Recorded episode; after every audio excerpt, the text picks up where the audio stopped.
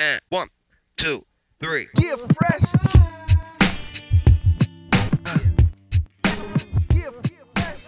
Buenas a todos y bienvenidos a un nuevo episodio del podcast de Cancha NBA.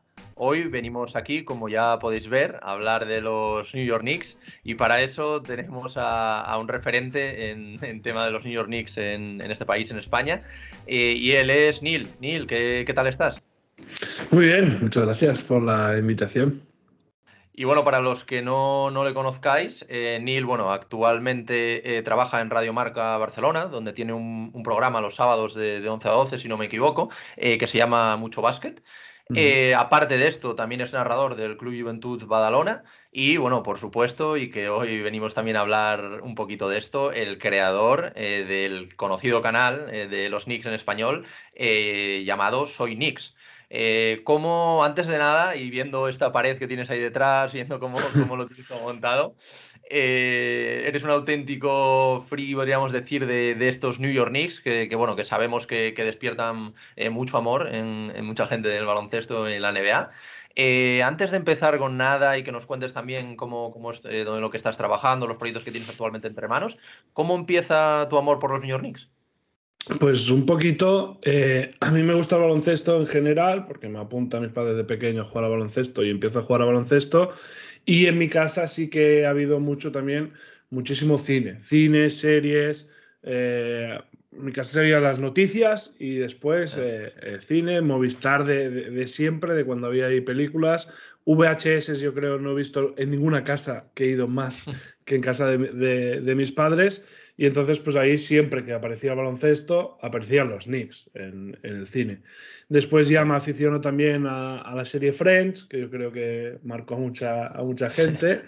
y, y, pues nada, de, de, por allí, como me gustaba el baloncesto, pues siempre prestaba atención a cuando en el cine o en la serie salía algo de baloncesto y siempre salían los Knicks de por medio y me gustaron. Aparte, paralelamente, eh, mi primera camiseta, que no sea de Pau Gasol, porque lógicamente yo viví la enfermedad Pau Gasol, pero cuando empecé a, a, un poquito más allá de Pau Gasol fue Carmelo Anthony y también acabó sí. juntándose en los Knicks. Bueno, al final fue todo perfecto. Y bueno, eh, vamos a volver un poquito, un poquito atrás para que veamos cómo, cómo empezaste tú un poco en el mundo profesional, profesional tanto de, la narración como, bueno, también evidentemente en, en Radio Marca. Eh, ¿cómo, ¿cómo, te surgió todo esto? ¿Cómo, ¿Cómo empezó esto y cómo conseguiste también enfocarlo hacia el baloncesto, hacia la NBA, que al final es lo que te apasiona? Sí, pues picando piedra un poquito. Yo lo que estudié fue realización audiovisual, que realmente sí que pillas algo de, de allí, pero no iba, no iba centrado en ese tema. Yo, pues lo que te decía, ahora iba más enfocado sí. en el cine, la edición, me llamaba mucho, mucho la atención eso. Pero bueno, no me motivó tanto. Después tuve la suerte de poder estar tres meses en Nueva York uh -huh. y allí eh, cubrir partidos de los Knicks, de los Nets, de forma desinteresada, pero bueno, como me apasionaba el baloncesto, pues sí. Eh, lo aproveché y vi que eso me apasionaba. O sea, ir cuatro, cuatro veces a la semana a ver partidos, a hacer crónicas, a hacer fotos, a hacer pues me encantó y digo, pues venga, va, voy a empujar y a, tirar por aquí. Empecé a formarme con eso, a hacer cursos, a estudiar, a buscar eh, cursos de narración, de locución y todo esto, y a partir de ahí pues me salieron oportunidades. Y ahora pasando un poquito también, porque bueno, ya, ya has hablado de cómo, cómo ha empezado tu, tu vida profesional. Eh, creo que fue abril de 2016, que fue cuando te, cuando te creaste el, el canal de Soy Knicks.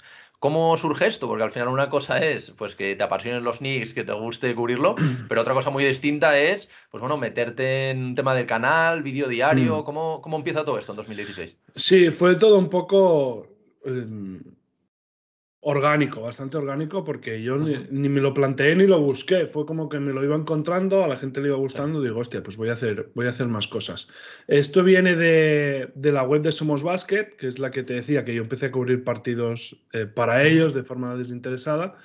Y la web estaba estructurada, era una web muy chula, que ahora ha ido cayendo un poquito y ha ido perdiendo fuerza con el paso del tiempo, pero bueno, de ahí estaba estructurada por equipos, ¿no? Era 30 webs en una sola web y cada había un equipo de trabajo, que no era un equipo de trabajo, era un equipo de frikis aficionados a, a, esto, que se encargaban cada uno de un equipo. Y de ahí, por ejemplo, salió el despacho. El despacho no sé si venía ya formado, pero salió el despacho Celtics, la fiebre amarilla, también eh, íbamos de ahí. Había varios, pero ¿qué pasaba? Que al final había cuatro equipos, cinco, solo que, que se comían todo, porque es a que la gente les gustaba, y los otros se deshicieron un poquito, ¿no? Y entonces decidieron de la web eh, quitar las 30 webs, hacer una sola web que cubriese todo y aprovechar que esa gente que estaba más activa intentase hacer de todos los equipos, pero eh, como esas webs que tenían su Twitter, su YouTube, su no sé qué, se quedaron colgadas, pues dije, yo no quiero dejarla colgada, yo quiero seguir aprovechando lo que ya tenemos aquí de los Knicks y, y llevármelo yo. De los que había ahí, nadie le interesaba y dije, pues me lo quedo para mí. Y a partir de ahí, ahí hacíamos los podcasts, ahí hacíamos las cosas y tal. Y el primer vídeo, que siempre me acordaré, el primer vídeo como tal, fue el traspaso de Kristaps Porzingis. Que acabó el podcast y dije, me da igual, yo, quiero hablar más aún de, de, esto, ¿sabes? Se me ha quedado corto un podcast. Y subí un vídeo, aparte solo de hablando de Porzingis. Gustó el vídeo, tuvo más o menos de esto, dije, oiga, voy a subir otro, otro, otro, y al final me enfermé a hacer un vídeo diario. Claro, es lo que es lo que te decía ahora, porque ahora ya más de cinco años después con el canal, ahora ya estás haciendo vídeos diarios, aparte también metes un, como un resumencillo de un minuto de, del partido sí, del día anterior. Eh, supongo que bueno, todo esto te llevará muchísimo tiempo. ¿Cómo, cómo te estructuras también un poco, un poco todo este tiempo para que te dé, te dé tiempo a todo? Mi idea eh, siempre es, a ver, esto de los shorts, pues veo que ahora es lo que se lleva, ¿no? Sí. Y uno intenta no quedarse atrás. Aparte, al fin y al cabo, te lleva poca faena dentro de lo, de lo que ya asumía. Eh, lo que hago es eso, vemos todos los partidos por Twitch, por lo tanto, es algo que ya hacía sin emitirlo por Twitch, lo hacía tirado sí. en el sofá, lo único que he cambiado ha sido ponerme delante de, de la pantalla. Y cuando acaba el partido, pues los hago el Twitter, el Instagram, el no sé qué, con resultado y tal, y grabo el short, que sí que lo, que lo dejo ya, ya puesto, que es un, un, segundo. Y entonces al día siguiente, cuando llego de currar, que curro de mañanas, tengo la gran suerte que tengo las tardes libres, pues hago el vídeo grande y, para... Y, claro, eso es. Y eso te iba a decir, al, al final, eh, quiero decir, aunque bueno, lo presentes así un poco como fácil, supongo que será bastante complicado compaginar también tu trabajo por el hecho también de quedarte despierto por la noche, que al final sí. para nosotros suele, suele, ser un horario complicado, aunque bueno, en el caso de Knicks, siendo la conferencia este, pues es un poquito más amable. Eso es, pero... eso es. es. que si fuera de los Lakers ya te digo yo que era imposible. Es imposible. Es imposible llevarlo. Haces esos, las tres o cuatro noches al año, que son las cuatro, pues, o, o intentas montar como como uno puede, te vas a dormir antes y te levantas, pero al final es una semana que pasas sueño, ¿no? Cuando te vas de gira por el oeste, alguno te cae en fin de semana, pues mira, ya te lo arregla un poco, pero es así, o sea, al final los Knicks juegan a la una, a la una y media, a las cuatro, cuatro y media estás en la cama y tienes algo de margen para dormir y llevar, después la siesta de la tarde también es importante, que realmente no es, es casi bastante tarde, porque la hago después del vídeo, después de todo, normalmente me echo un rato a las seis, siete y, y ahí a llevar. Y sí, porque ahora, bueno, he visto, eh, ¿cómo fue? Porque, bueno, ahora, ahora he visto, como te decía, que ya estás casi en los 3.500 suscriptores, que, bueno, es un canal ya, ya importante, sobre todo también, porque al final yo lo que veo es que nosotros hablamos de NBA, que sí que es un tema que, bueno, interesa bastante, pero es un nicho bastante reducido, y claro, si en el caso tuyo encima lo reduces a un solo equipo, pues es, es muy complicado. Entonces, considerando esto, es una, una comunidad muy grande, he visto que te, eh, tienes bastantes comentarios, eh, ¿cómo ¿Cómo fue los inicios a nivel esto, el tema de visualizaciones? Porque al principio mm. sí, que, sí que es normal que cuando creas un canal de YouTube no te conoce nadie y más en un nicho tan específico, supongo que sería un poquito complicado. Sí, lo, lo bueno es que yo, yo hago cosas que, que, hacía, o sea, que haría antes o hacía antes. Sí. sí que hay días que pues, te puede hacer más palo y te obligas un poquito por tener el canal, pero es que el 85 o 90% de los días yo lo haría, o sea, yo cuando acababa los partidos llegaba a mi casa, me veía los highlights, no tenía, lo que no tenía con quién comentarlos. Ahora tengo con quién, con quién hablarlo, con quién comentarlo, ¿no? Eh, y entonces esto, esto fue lo fácil. Yo me acuerdo de hacer podcast, de juntarnos tres, de hacer un podcast en directo por YouTube y tener una view que era yo mismo viendo el de esto. Pero eso durante cinco podcasts seguidos. Después lo subíamos a iVoox y en iVoox sí que nos escuchaba un poco más de gente, nos escuchaban 30 o 40 personas.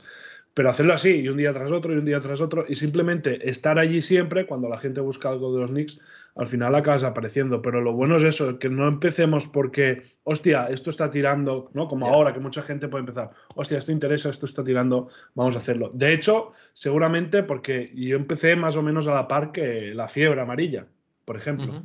que también es un nicho muy estructurado, que bueno, han tenido a Lebron, han tenido un anillo y tal, y les ha ayudado a crecer, pero igualmente ellos han sabido adaptarse a, cómo venderlo, al formato, están en 80.000 o así ya eh, suscriptores, están mucho más arriba. Yo no me he preocupado de eso. O sea, yo sigo haciendo el vídeo lo más aburrido posible, como aquel que dice, contando mi partido, sí que intento meter imágenes, intento meter alguna cosa, lo que te decía, ah, pues hago un short porque veo que triunfa. O sea, sí que me meto, pero no me meto en rumores eh, cada día, no me meto meto a lo que a mí me gusta, pues hablar del partido anterior, hablar del no sé qué, y al final, pues es lo que decíamos, el nicho se va reduciendo, reduciendo, reduciendo, y queda que, que sea tan, friki como yo, la, la realidad. Y ahora que, comentabas el tema, el tema podcast, eh, ¿qué, ¿qué, opinas de, este formato? Porque es un formato que, bueno, parece que, que cada vez la gente lo, lo, escucha más, recurre más a él también por el hecho de que a lo mejor, yo sé, me voy a correr por la mañana, pues me lo puedo, me lo puedo llevar puesto. Eh, ¿qué, ¿qué, opinas de esto? Y bueno, también en tu caso, o en vuestro caso, relacionarlo con Twitch, ¿no? Porque al final el podcast sí. también sacáis de, sacáis de la conversación de Twitch, que os estuve, por ejemplo, escuchando ayer, ayer por la noche. Entonces, ¿cómo, ¿cómo empezáis con todo esto? ¿Cómo lo relacionas con Twitch? ¿Cómo ves todo, todo este mundo de las nuevas plataformas y de las, y de las nuevas cosas que se están em, empezando a hacer? Eh, ahora ha sido un, super boom. Yo creo que después del confinamiento, sobre todo, ha pegado aún, aún más boom. Y nosotros, la verdad, a mí me llegó lo del podcast, yo ni lo conocía, o sea, no tenía ni idea de lo que era. Precisamente por la web, desde la web se hablaron cuatro o cinco, oye, vamos a hacer un podcast de cada uno de los equipos. Venga, va. Y empezaron, y empezaron a hacerlo. Y yo después lo heredé y eso, lo hacíamos por YouTube. Eh, YouTube va muy bien para, para, crecer, para que te conozcan. Es el segundo buscador más, más potente después de, Google. Eh, pero al final llega un punto, lo que decíamos, cuando tocas el nicho y ya tienes un poco la gente, pues que YouTube tampoco te da más, nos ponía muchos problemas de copy cuando mirábamos algún vídeo, si metíamos alguna cosa en el tal. Bueno, nos fuimos a, a Twitch por eh, las facilidades y ahí la gente pues también te, te puede ayudar o te da un, bueno, te puede agradecer de, de, forma más fácil, ¿no? Si quieres suscribirse, aprovechar el Prime o estas cosas y aparte sobre todo no te toca, es que, que, no hay problema de COVID, que podemos ver un vídeo yeah. sin que haya un problema, podemos ver que eso es lo, eso es lo mejor. Y, y, el, y después subirlo a iVoox, la verdad que cuesta poco, es poca faena uh -huh. y la gente lo, lo, agradece mucho. O sea, es lo que tú decías, la gente que hace más cosas mientras escucha el de esto lo prefiere en formato, en formato iVoox. Y, y como no cuesta nada, y de hecho salimos de ahí nosotros, o sea, lo primero que hacíamos, yeah. primero, primero, primero, antes de, de, esos seis años y de crearnos el canal de YouTube, eh, era grabar el podcast sin estar en directo y después subirlo a iVoox. Entonces, por, para respetar a los 20 o 30 que teníamos ese día, pues para ellos lo seguimos subiendo a iVoox. Bueno, y, y, ahora que un poco hemos tocado tus inicios, cómo fue el tema de YouTube, ahora sí que me gustaría meternos un poquito en, en materia, eh, aprovechar también tus, tus, conocimientos y tu seguimiento de estos, de estos nicks. Y como primera pregunta, eh, tengo que decirte, ¿cómo, ¿cómo, ves esta temporada? Porque bueno, al principio parece que, que, empezasteis como, como una moto, creo que fueron cinco victorias en los primeros seis partidos algo así, y luego parece que os habéis deshinchado, no sé si quizás también un poco de, de confianza contra algún rival a priori pequeño que, que habéis, bueno, eh, no, no, habéis jugado el mejor partido, pistes en defensa. ¿Cómo ves un poco así a grandes rasgos y a rasgos generales el, el devenir de estos Knicks en esta temporada? Eh, yo creo que tiene que ser la, la, temporada de la confirmación y de momento está claro que, que no lo está haciendo, ¿no? Eh, le sigo dando margen a una al Tibodó a, a, que crezca. El año pasado, al final, hasta el partido 35, los Knicks no estuvieron en positivo. Y realmente no empezaron a, a ser un transatlántico y empezar a ganar, ganar, ganar desde después del All-Star, desde enero prácticamente. Entonces, eh, le sigo dando margen. Realmente solo incorporas a dos jugadores, pues son dos jugadores que tienen que ser muy importantes y que de momento no te están entrando. Te aparecen un día y te desaparecen después cinco días, como son Kemba Walker y, Evan Fournier. Pero yo soy positivo. Eh, creo que Tips lo va a sacar adelante. Thibodeau siempre ha mejorado su segunda temporada respecto a la primera en un equipo. Siempre ha mantenido la, la mayoría del bloque. Se nota mucho la, gente compara a veces los titulares con los suplentes, cuando salen los suplentes, pero realmente yo creo que es cinco tíos que ya se conocen del año pasado a cuando hay alguno de, las dos piezas nuevas. Y se está notando muchísimo. Y aquí podría meter también a Mitchell Robinson, que se perdió prácticamente todo el año pasado, y también se le nota a veces falto de, bueno, de, algunos conocimientos o de, de, algunas cosas que ya que los otros ya tienen asumidos, ¿no? Pero yo soy muy positivo, soy muy positivo. A mí me gusta Kemba. Fournier no me convencía y me ha ido ganando con el paso de los partidos. A pesar de no tener buenos partidos, me ha ido ganando. Imagínate cuando esté más acertado. Exacto. Así que le voy a dar y yo me voy a poner las manos a la cabeza hasta enero o febrero. Si en enero, febrero seguimos así, entonces sí que me preocuparé. Imagino que también Leon Rose apretaría y buscaría algún traspaso antes del cierre pero lo que hay que tener y lo que se han ganado los Knicks del año pasado, aunque los fans somos unas locazas y siempre nos cuesta, es crédito y paciencia. Sí, al final, al final yo creo también como, como sois una, una franquicia eh, histórica, vamos, si es lo que tú comentabas antes, al final si alguien que no, que no sepa nada de NBA, seguramente los Knicks, ya sea por Friends, ya sea por, por Nueva York mismamente, pues te suenen de algo.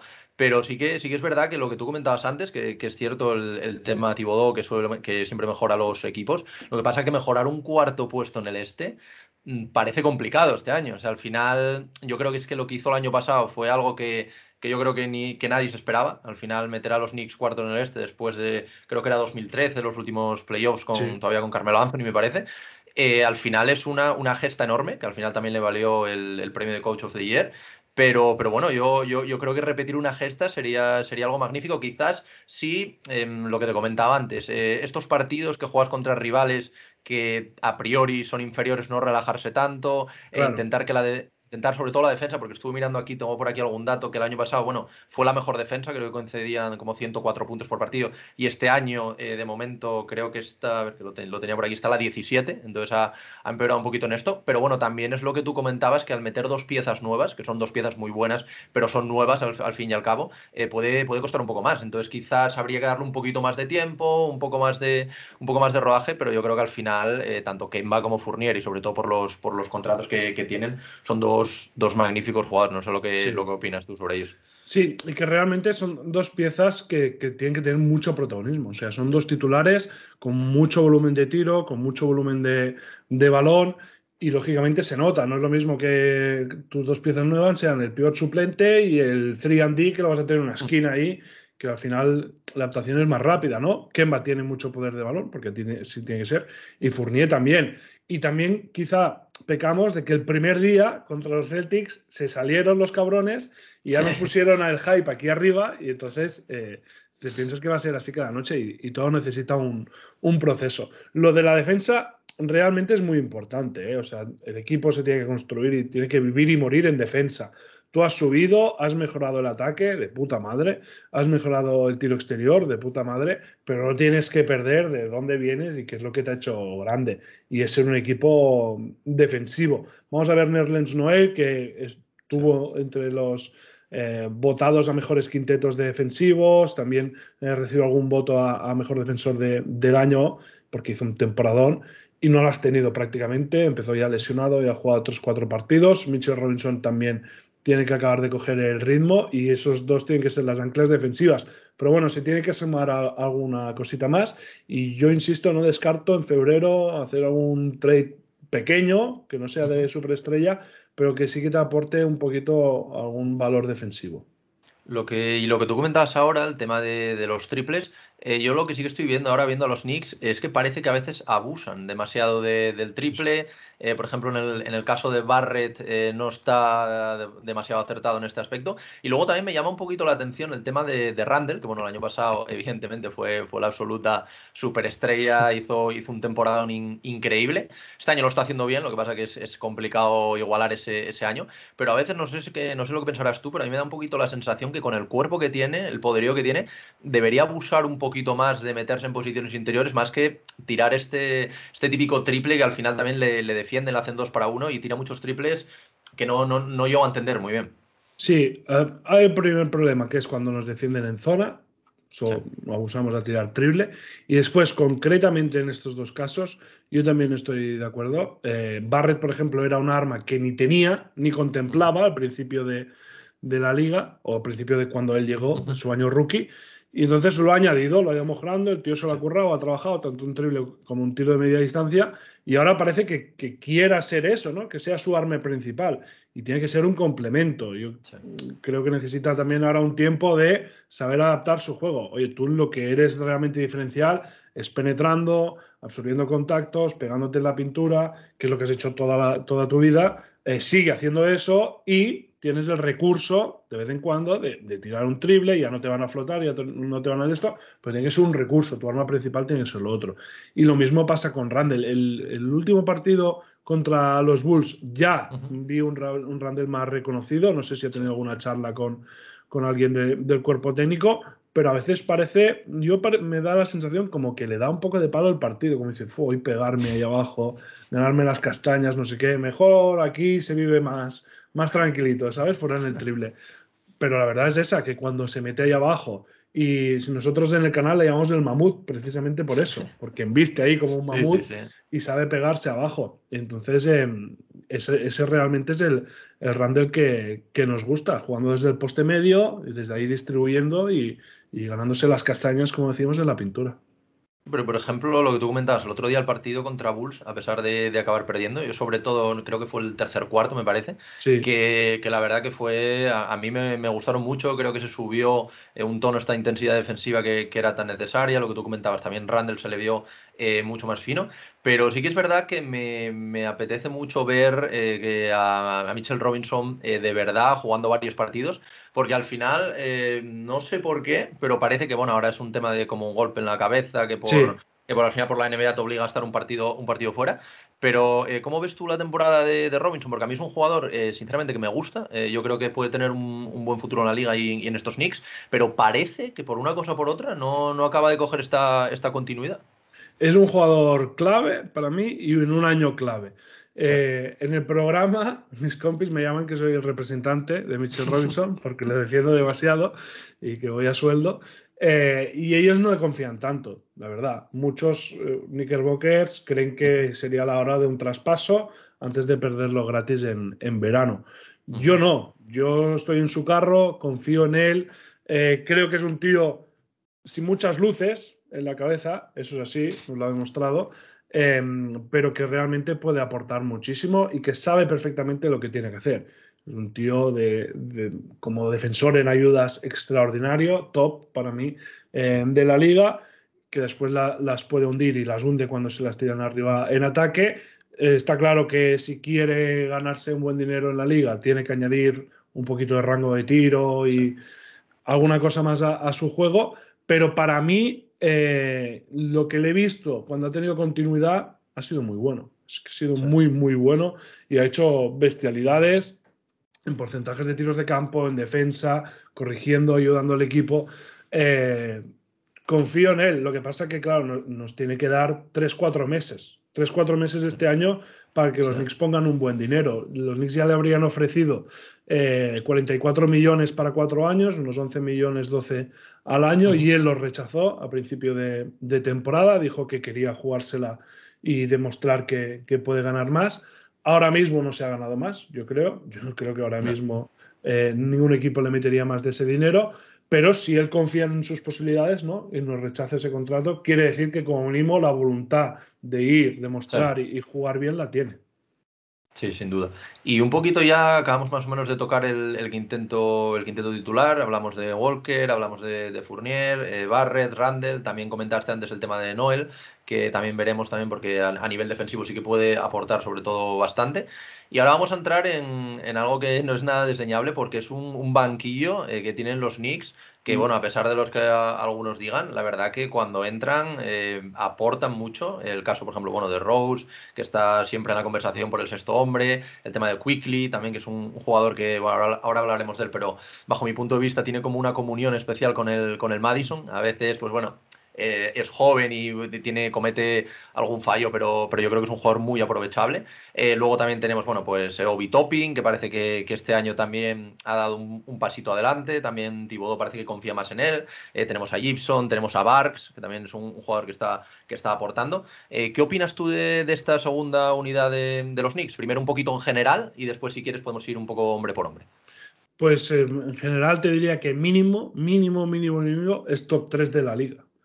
No te voy a decir top 1 para que no me tachen de, de partidista, pero es top 3 de la liga sin ninguna duda. Para mí tiene el gran candidato, ya lo era, y ya estuvo la- el año pasado, si llega a jugar todo el año en los Knicks, para mí es sexto hombre del Sí. año. Lo que pasa es que llegó a mitad de temporada. Y este, y este año para mí lo va a ser, o creo que va, va a ser top 3 o finalista otra vez, eh, seguro. Y aparte es un poco el termómetro. A la espera de que Fournier y Kemba acaben de asentarse y den el nivel que esperamos de ellos, ahora mismo es el termómetro. Si él está bien, los Knicks ganan, están bien, pelean hasta el final. Si él desaparece en los partidos o no tiene un buen día, que, lo- que le pasa a veces, es cuando los Knicks han tenido sus, sus peores partidos, eh, normalmente.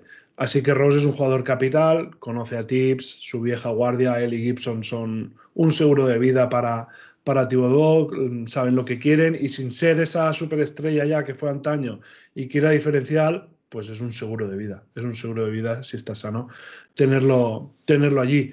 Yo estoy muy contento con la, con la segunda unidad. Eh, por ejemplo, en Barks no confiaba nada y ha hecho un inicio de- está haciendo un inicio Sí. de campaña extraordinario. Manolito sí que nos ganó el corazón, y Manuel Quickly, y, y tiene ese flow, tiene ese Sí. show, como decías, de, de jugón y, Sí. y que, que enamora a cualquiera. También le costó arrancar. eh. Por eso, Obi Toppin ha hecho tres pasos hacia adelante. Es otro jugador Sí. con- completamente respecto a la temporada pasada y va pidiendo la, va derribando la puerta abajo. Lo que pasa es que tiene a Randall ahí y, Claro. y será imposible derribarla. Pero bueno, ya estamos viendo muchos minutos de los dos juntos en cancha. El año pasado no lo vimos nunca jamás. Este año ya se atreve eh, Thibodeau, también por las bajas que hemos tenido de pivots y problemas físicos. Pero bueno, que el año pasado hubiese metido a Kemba de pivot antes de jugar con, con los dos juntos, sí. Sí. Y, y este año realmente Topin ha subido, ha subido muchísimo su nivel. Y un poquito hablando también de- del tema Quickly, yo creo que sobre todo el año pasado, porque el año pasado como rookie con Thibodeau, eh, no me acuerdo qué elección era, era 20 y algo de la, la elección, 25. 25 puede ser algo así, eso es. Sí. Eh, es muy complicado jugar con Thibodeau y al final él acabó jugando y es lo que dices, tiene como, como una especie, aparte de, de que es muy bueno, de que, de que no, no le tiembla la mano en los minutos finales y sobre todo para, para la edad que tiene, pero tiene ese flow como mm, jugador antaño también por cómo juega con los pantalones para arriba, no sé. Sí. La, la verdad que, que es espectacular y yo, yo estoy co- contigo, habría que también pues, analizar otros equipos, pero, pero yo creo que está entre los mejores banquillos, sin duda, de la liga. Y la diferencia un poquito va a estar aquí en cuanto Walker y Fournier se metan un poco en esta dinámica, que es lo que tú comentabas. Al final, los otros iban jugando un año ya juntos, ya no es lo mismo. Eh, yo creo que, estos Knicks van a ir para arriba, eh, van a ser top en el este. Yo creo que mejorar la temporada pasada, sobre todo en cuanto a clasificación en la regular season, es muy complicado, porque, porque el este, la verdad, que, que ha crecido un montón. Tenemos a los nuevos Bulls, Atlanta, que parece que también yo creo que se van a consolidar ahí arriba, Bucks, Nets, eh, Miami. La verdad que, que es una, una conferencia cada vez más complicada. Pero bueno, eh, yo creo que, que se puede, que se puede por lo menos, eh, bueno, optar evidentemente a, a playoff tiene que, tiene que ser claro. Yo creo que a ver el tema de play-in, porque yo creo que también puede, puede caer ahí. El tema de play-in va a estar muy, muy, muy complicado. Eh, pero bueno, no, yo, yo te veo a ti bastante, bastante confiado, eh, por lo menos Sí. hasta febrero, les, da- les das de margen y, y luego, luego veremos. ¿Y quién, quién crees tú, quitando un poquito a, a Randall, que bueno, evidentemente pues ahora creo que lidera las tres estadísticas, tanto Sí. puntos como rebotes como asistencias, pero quitando un poquito a Randall, ¿quién crees tú que puede ser este jugador revelación eh, este año para los Knicks que, que le haga dar un pasito adelante? Debe ser Barrett. Debe ser. O sea, aquí la respuesta de examen, digamos, tú tienes que dar la respuesta académica, es Barrett. Tiene que ser él, es donde están puestas las esperanzas, donde se está construyendo. Al final, Rose le queda la gasolina que le queda, te va a dar lo, que, lo que tiene. Randall sí que es tu otra, tu otra arma, pero Fournier ha venido a, complementar. Kemba ha firmado por dos años, vamos a ver. El resto son uno o dos años, el tercero no garantizado. Es decir, la única apuesta en firme es Randall, uno, y Barrett, que tiene que ser el otro. Por lo tanto, hay que creer en él. Yo sí creo que se le está tratando o se le están añadiendo más responsabilidades este año. Quizá no son las mejores para su juego, porque le estás pidiendo que crezca en defensa, que sea mejor tirador, que sea no sé qué. Cuando lo que tú tenías era un tío que con balón te hacía puntos que, y no se lo estás dando, todo eso se lo estás quitando. Entonces, quizá le estás dando, mm, sí, vale, más poderes, más responsabilidades, pero no las que mejor eh, sabe asumir. Aún así, carácter ganador lo tiene. Yo confío, ha hecho muy buenos partidos este año, ahora está pasando por un bachecillo, eh, pero tiene que ser él. Y, si no, como jugador revelación, tendría que aparecer lo que Tips no va a tener los cojones si no se lesiona a nadie, pero algún rookie. Probar con algún rookie y oye, quizás te en el Quigley. Es que Quigley al final el año pasado sale porque te presentas un partido que no hay nadie, que no sé qué, y el tío en esos tres partidos que, tiene un ratito lo aprovecha y, lo rompe y después no lo puedes sentar. Y, esto va a pasar así. Ahora el rookie que más está jugando es el pick 59, que es Jericho Sims. ¿Por qué? Porque Mitchell Robinson está lesionado, porque Noel está lesionado, porque Gibson se pierde partidos y lo mete a él. Cuando se pierdan partidos otros y aparezca Grimes o McBride, que en teoría son los rookies por los que has apostado, pues quizás esos también te pegan un golpe de revelación como lo hizo Quigley. Lo chungo es eso, vas a tener dos, tres partidos y ahí tienes que romperla. Así que yo te diría Barrett el primero, sin ninguna duda, y espero que haga tres pasos hacia adelante. Y después yo sigo confiando los rookies, que si algún día tienen la opción, pueden estar ahí.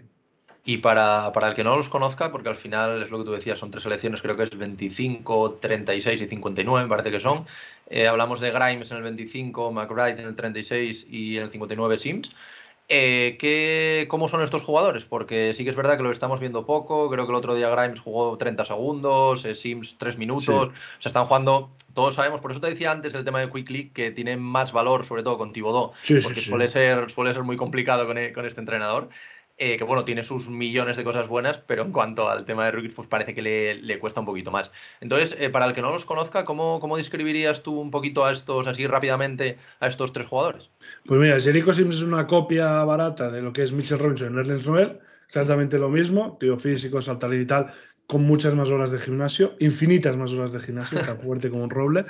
Em, Quentin Grimes es un 3D, eh, sobre todo on ball, defendiendo balón, el centro de gravedad muy bajo, eh, muy activo y después tiene puntos en las manos, sobre todo de catch and shoot y sobrebote buscando medias distancias y tal. Por mecánica y estética de tiro, en el Madison nos recuerda a Alan Houston, un poquito, esa elegancia.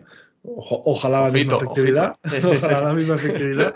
Pero bueno, en cuanto a estética, insisto. Y McBride como, como base, pues es un base eh, muy desequilibrante de estos, para mí, que salen desde el banquillo, revolucionan y te aceleran el, partido, ¿no? Con rango de tiro también, mucho, mucho triple y muy buena defensa. Es lo que quería que fuese Niliquina, yo creo. Es la segunda bala. Ese mismo perfil, Niliquina no tenía tanta descaro en ataque, ¿no? Tanta revolución, tanta rapidez, y era un perfil más 3D y McBride sí que tiene esas cosas, que de momento está jugando algunos partidos en la G-League y lo está haciendo muy bien. Y ahora que comentabas el tema en Iliquina, eh, también hubo otras bajas, bueno, otras salidas que fueron la de Reggie Bullock y la de Elfrid Payton. ¿Tú crees que, los Knicks pueden llegar a echar de menos a alguno de estos jugadores, alguna de, de estas bajas?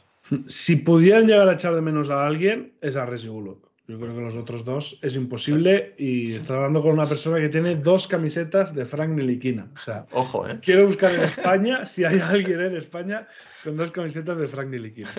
Yo creo que no existe. Pero no, no, no era utilizado, o sea, echar de menos no, no echar de menos porque no jugaba. El Free Payton no, no se va a echar de menos absolutamente nadie. Fue el titularísimo, pero no convenció ni gustaba a nadie. Y Bullock sí que acabó muy bien, pero es un poco lo que te digo. Bullock ahora lo estamos viendo fuera del entramado defensivo de Tips, fuera de lo que eran esos Knicks y, vuelve, y se le vuelven a ver las costuras. Es decir, él hizo un gran temporadón por el sistema y el equipo eh, donde estaba. Y Bullock insistió mucho, Tips siendo titular, pero al principio, durante muchos meses, los fans de los Knicks pedían a Knox de inicio. Querían a Kelly Knox, que era joven, que es la apuesta, ¿por qué viene este tío si es un matado y no sé qué? Y al final todos acabamos adorándole, haciendo unos playoffs increíbles y no sé qué. Entonces vamos a dar tiempo a que aparezca el nuevo Reggie Bullock esta temporada, que seguro que también saldrá. que a, mí sí que es verdad que me chirreaba un poco en el, en el quinteto verlo al siempre, porque al final veías tantos buenos jugadores, jugadores con proyección, y de repente lo veías a él, y la verdad que chirreaba, chirreaba un poquito.